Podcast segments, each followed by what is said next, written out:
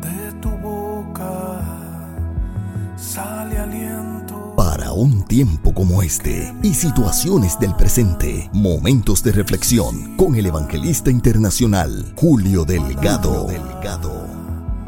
Hay poder Julio Delgado.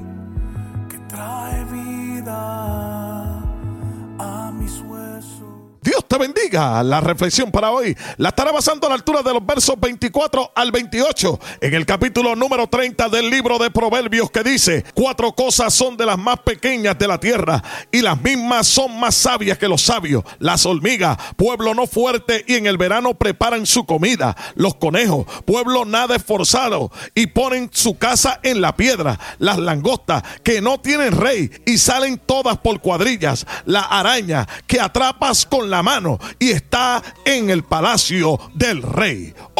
Quiero llamar tu atención porque en algún momento en nuestras vidas hemos sentido alguna vez que el éxito en el mercado es solamente para el fuerte o para el poderoso. Olvidamos que Dios creó a todo tipo de personas a la vez, desde débiles hasta fuertes. Y es el mismo creador quien nos da lecciones útiles para nuestro crecimiento espiritual a través de las hormigas, las langostas, los conejos y las arañas. Es necesario conocer que existen cuatro contrapartes de la debilidad. Por tanto, no podemos despreciar las cosas débiles del mundo porque ellas se compensan con provisión, refugio, orden y audacia. Las hormigas almacenan para el futuro y son industriosas, trabajan aunque no tienen dirigente. Puede que aparezcan que corren sin sentido en diferentes direcciones, pero no es así. Son emprendedoras e iniciadoras que buscan provisiones para abastecer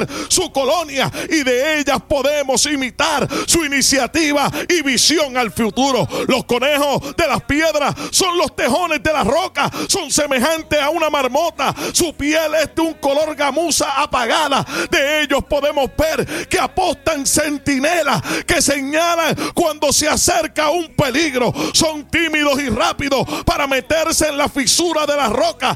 Ellos hacen su hogar en territorios de águila porque ellas saben cuándo esconderse y usan el hábitat de ella para seguridad propia. En lo espiritual, nosotros haríamos bien en reconocer no solamente lo que podemos hacer, sino lo que no podemos hacer. De las langostas se dice que no tienen rey, pero funcionan juntas como una orquesta. Pueden moverse a través de un campo, limpiando lo mejor que el más costoso equipo para cosechar. A los 17 años la langosta aparece concertada. La debilidad de la langosta es compensada por su actuar concertado. Las cantidades más la cooperación se vuelven en su fuerza para ella en la misma manera, pero en lo espiritual, por medio de la cooperación y del trabajo en equipo, podemos nosotros trabajar a fin de ensanchar el territorio de nuestros ministerios u iglesia,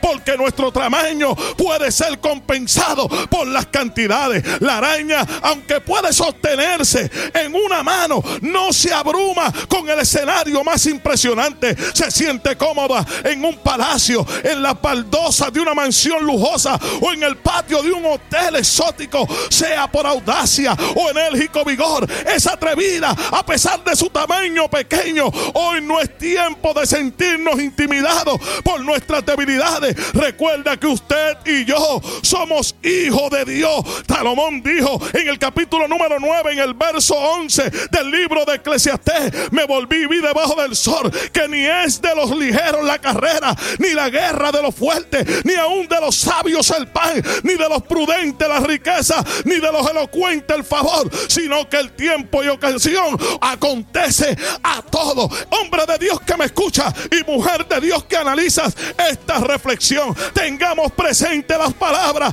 de Que le dijo al rey Josafá, no es vuestra la guerra, sino es de Dios. Si deseas contactarnos, es muy fácil comunicarte con el evangelista internacional Julio Delgado para tus eventos, campañas, conferencias o consejería, llamando al 407-791-4123 o visitando el www.juliodelgado.org. Gracias por permitirnos ser de bendición a tu vida.